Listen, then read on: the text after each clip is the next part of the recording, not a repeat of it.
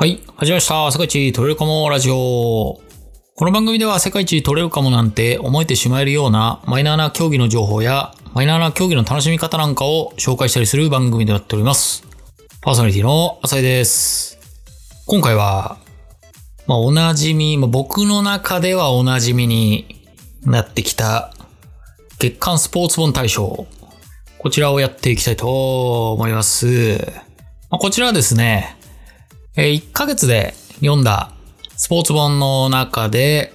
対象を決めてね、行こうという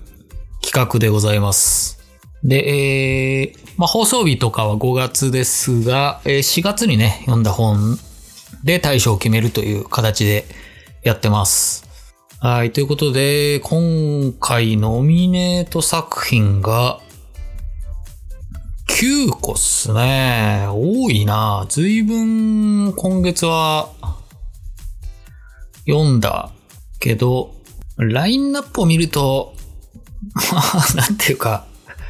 小粒というかね。まあ、こういうとあれなんですけど、えー数合わせというかね。で、読んだ本が、まあ何冊か見受けられますけど、まあまあまあ、ね。えー見ていきましょう。えーまあ、ざーっとね、ノミネート作品見ていきたいと思います。えーまず一冊目、応援の人類学。えー続いて、関取になれなかった男たち。えー次、スポーツと薬物の社会学。ウォーキングの科学。狐つぶし。知れば知るほど行事と呼び出し床山。不可能を可能にする大谷翔平120の思考。諦める力。大相撲と鉄道。まあ、この9冊ですね。うん。まあ読みましたね。まあまあ順番に見ていきましょうか。えーまず応援の人類学ですね。はい。はい。まあスポーツする上でね。まあやっぱりいかに応援されるかみたいなのって、えーまあビジネス的な観点で言うと、やっぱ大事になってくると思うので、まあそのヒントになるかなと思って買って読んだ本ですね。で、こちらね、あの、スポーツ以外のものも書いてあって、えー、アイドル、オタクの生態みたいな、えー章もあったりして、そこはね、あの、読んでないです。スポーツに関するとこだけちょっと読んで、こちらで紹介した本ですね。まあ、放送の中では特にバンクーバー騒動っていうのについて、えー話しましたね。なかなかね、ここでヨーロッパ、そしてアメリカのサポーター、スポーツを見るサポーターの性格の違い、気質の違いというかね、なんかそういうのが語られていて、すごく、これはね、全然知らなかったので、すごくね、面白く読めました。で、この本ね、いろんな著者の方が、著者というかね、いろ、あの、章ごとに担当してる方がいて、えーたくさんの方の文章の、まあ、寄せ集めというかね、になってるので、人によってね、章ごとに当たり外れがかなり大きかったりするかなというふうにも思いましたね。まあ、僕はね、とにかくその、バンクーバーソードのとこがすげえ面白く読めたんで、もうそれだけで OK って感じでした。はい。まあ、人によってね、刺さる部分って多分全然違うと思うんですけど、ちょっとでもね、興味ある人は、どっかの章は多分引っかかると思うので、えーぜひ読んでみてほしいなという一冊でございます。はい、続きまして、関取になれなかった男たち。はい、こちらですね。うん、これね、良かったですね。まあ、企画の勝利ですね、これは。あーうん。まあ、大相撲。まあ、本編でも話してますが、大相撲ってね、関取になれるかなれないか。ここが本当に、すごいはっきりとあるボーダーライン。で、まあ、そうだな。だから野球で言うと本当に、独立リーグで終わるか、プロ野球の選手になるかっていうぐらいの、いや、もっとかな、下手すと。そまあ、とにかく凄まじい差があるんですよね。その、番付で言うと、たった1枚の差なんですけど、もうそこで天と地ほどの差がある。その関取に、わずか1枚足りなかった人っていうのを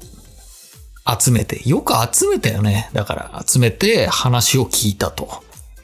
本当に直前、夢が叶う直前で、その夢をつかめなかった男たちの、まあ、物語が、えー、載ってる、5つほど載ってるものですね。まあ僕ね、相撲、最近ちょっと見れてないですけど、ちょっとあの、5月のね、夏場所は見ようと思うんですけど、まあスポットライトが当たるね、華やかな舞台あるんですけど、その手前でね、知っていった男のドラマみたいなのはね、やっぱグッとくるものがありますし、やっぱね、普通の人っていうのは、ほぼほぼ全員が人生の中で、まあスポットライト当たることなく終わっていくわけですから、まあそういうとこも含めてね、読むと、うーん、なんかね、こう、グッとくるものがありますね。うん、語彙力がなさすぎて。紹介がひどいことになってるけど、いや、とにかくね、やっぱり、あやっぱさ、なんか変な、あの、ビジネス書とかエッセイとかよりもね、なんかこういう方が僕はね、胸に刺さるなってね、すごい思うんですよね。まあ、ぜひね、相撲好きじゃない方でも楽しめる内容になっているような気はするので、ぜひ手に取ってほしいなと。相撲好きな方はね、と、まあ、あの本当に読んで損はない一冊と言って間違いないと思うので、はい、購入して読んでみてはいかがでしょうか。続きまして、でスポーツと薬学の社会学。こちらですね。実はね、これも全部読んでないんですけど、まあ、再流者から出てるかなり分厚い本で、えー、ちょっとね、他に読みたい、すげえ読みたい本があって分厚い本ができたんで、ちょっとこれはね、箸休め的に置いとこうと思って、え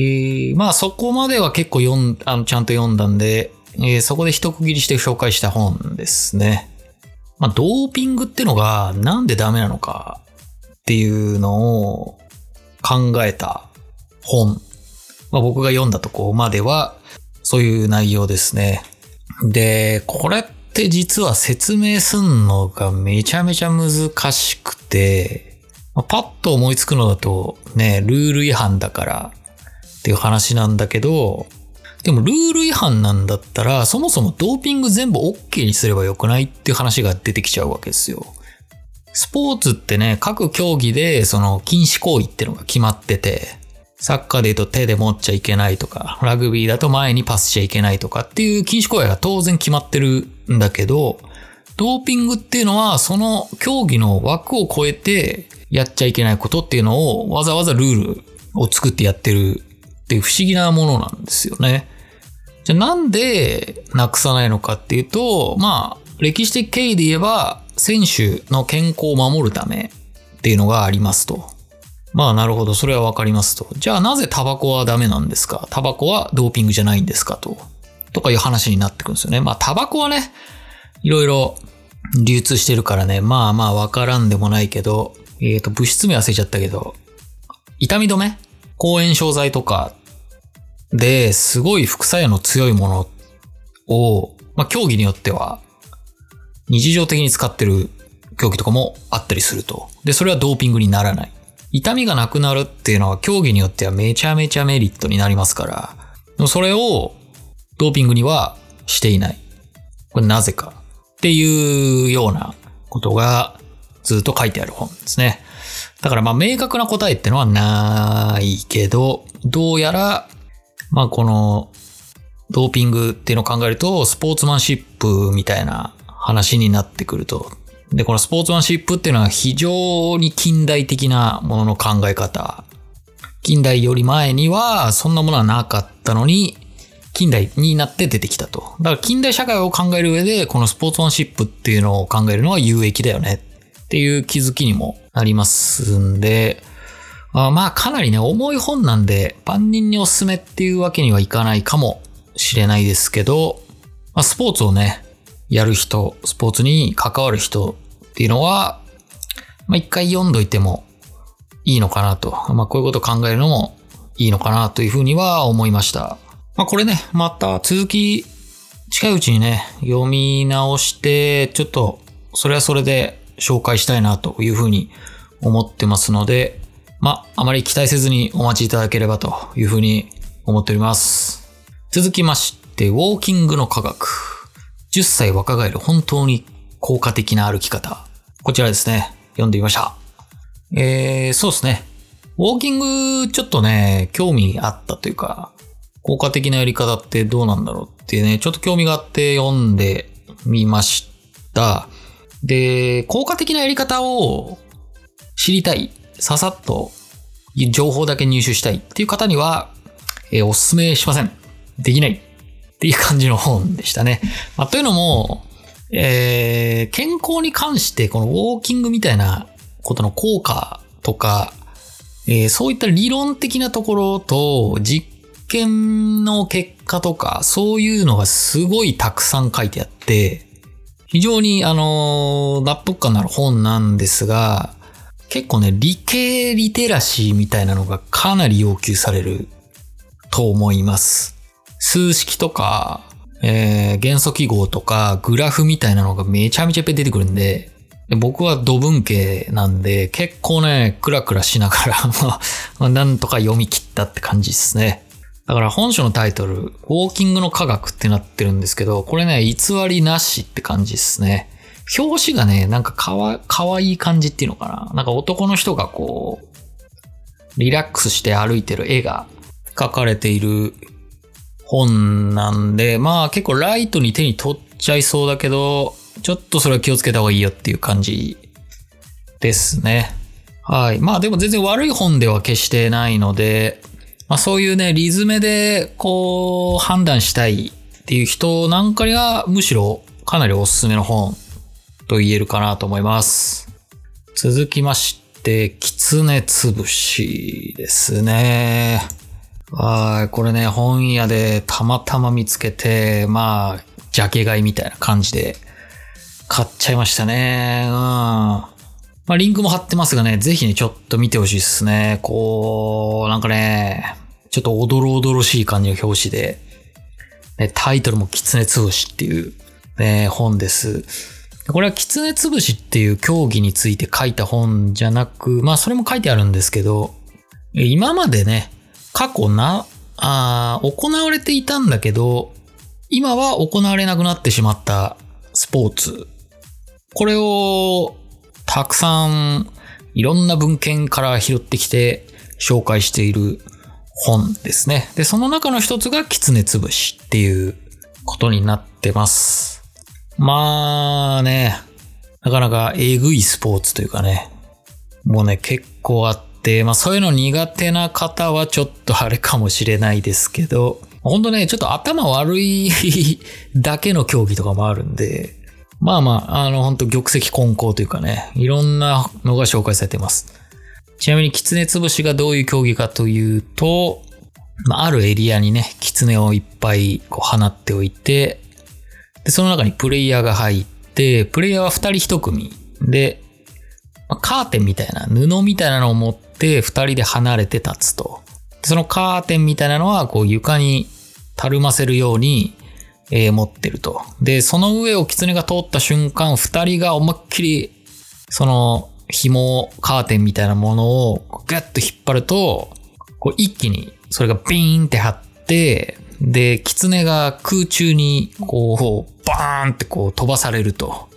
で、飛ばされて、なんか7メーターぐらい結構飛ぶらしいんですよ。上に。で、その後、あの地面に激突するんですよね。だから狐は死ぬっていう。で、その高さと狐を殺した数を競うっていう競技。これが昔大変人気で行われていたという感じですね。まあ今考えるとね、ありえねえって話だけど、最近ね、そのスポーツ社会学みたいなのに興味あって、で、その分厚い本とかもね、結構読むようにしてるんですけど、結構ね、やっぱこういうの見ると、その理論がね、なんか反映されてる感じで、僕はね、そういう意味で面白く読めましたね。まあ、どういうことかっていうと、まあ、近代になって、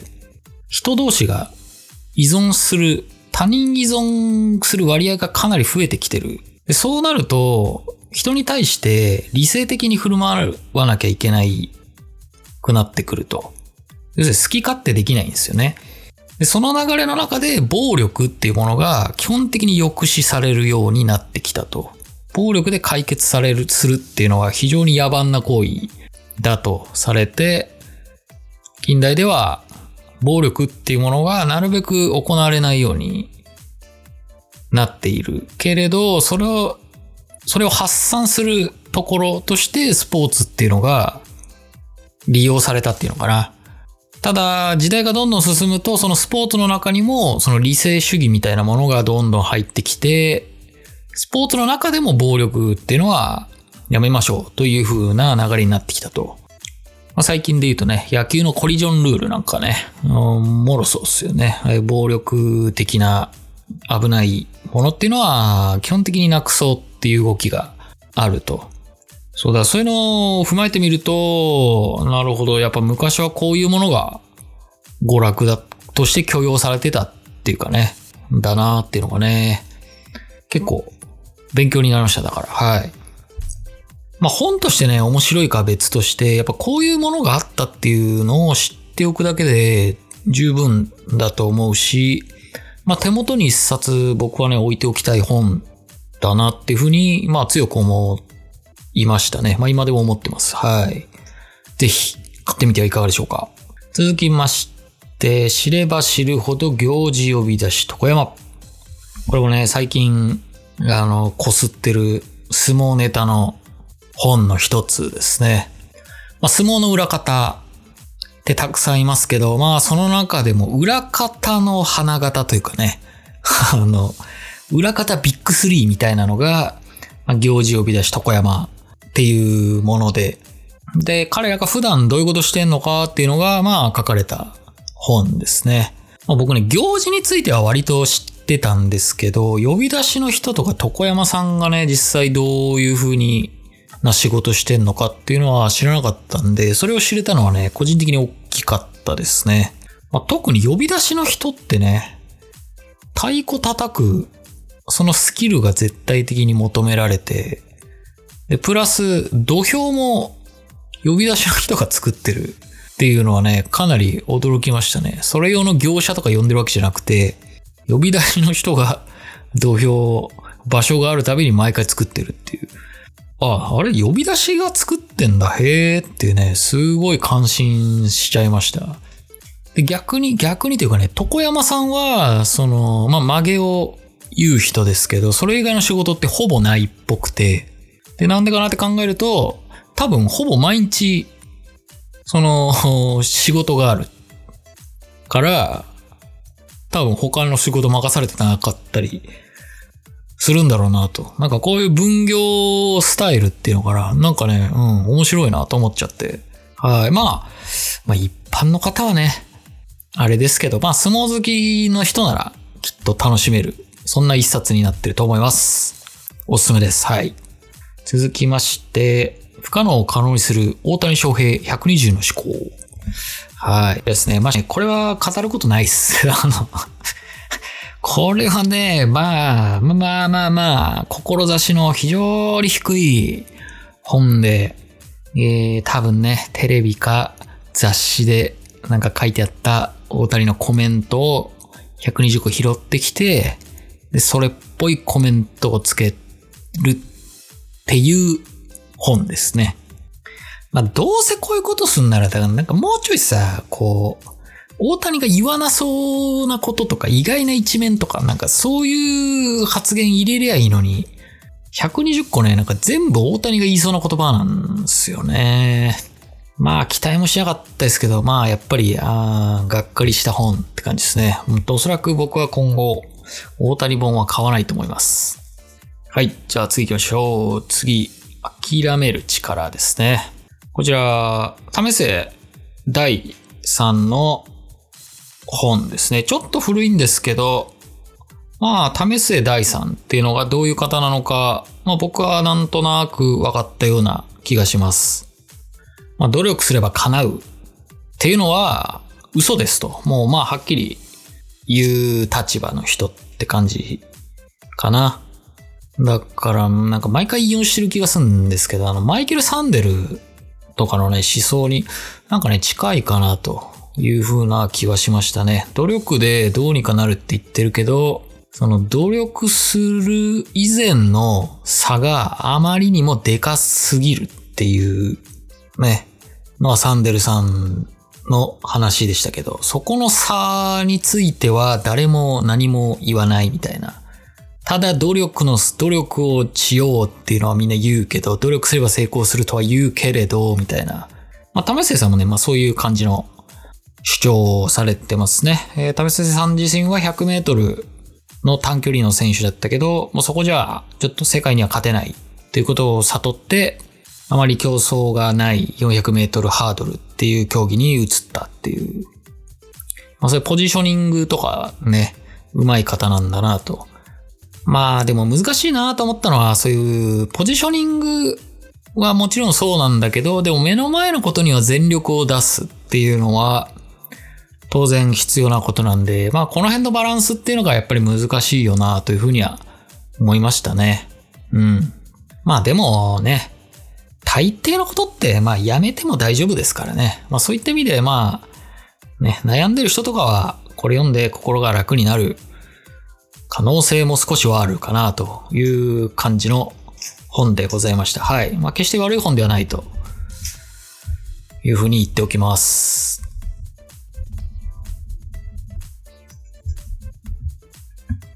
はい、最後ですね。最後、大相撲と鉄道ですね。はい。こちら、鉄道オタクの現役の行事、木村銀次郎さんが書いた本でした。で、僕はね、鉄道関係の知識、全然ない。まあ、一般の方ぐらいの知識しかないんで、途中ね、全然話ついていけないとこが多かったんですけど、この、なんだろうな、銀次郎さんの誠実さというかね、と、この本をきちっと仕上げるっていう熱意みたいなのがね、なんか本から伝わってきて、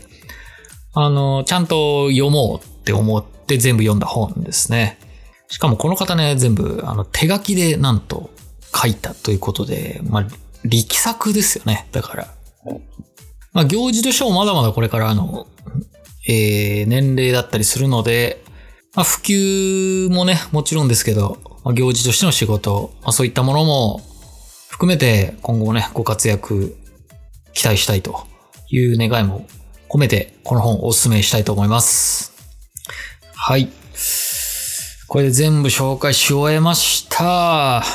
うん。まあ、やっぱ小粒な感じは否めなかったですけど、まあまあまあ、まあいい方も悪い方もあったって感じですかね。はい。ということでじゃあ、えー、対象を決めたいと思います。対象は、きつねつぶし。こちらでいきたいと思います。おめでとうございます。はい。うん、そうですね。本として面白い、本として優れているかは、まあ置いておいて、まあ、今の僕に結構刺さった部分もあるし、まああとなかなか誰も持ってない知識をたくさん吸収できたっていうところ、その辺含めて、まあ対象にしてもいいかなというふうに思いました。なんかね、うん、真面目な本ばっかでもつまんないなと思ったんで、たまにはね、こういうちょっと変化球気味な本を対象に選びたいなとも思ったんで、まあ、他のライバルもね、そこまでって感じなんで、うん、対象でいいんじゃないでしょうか。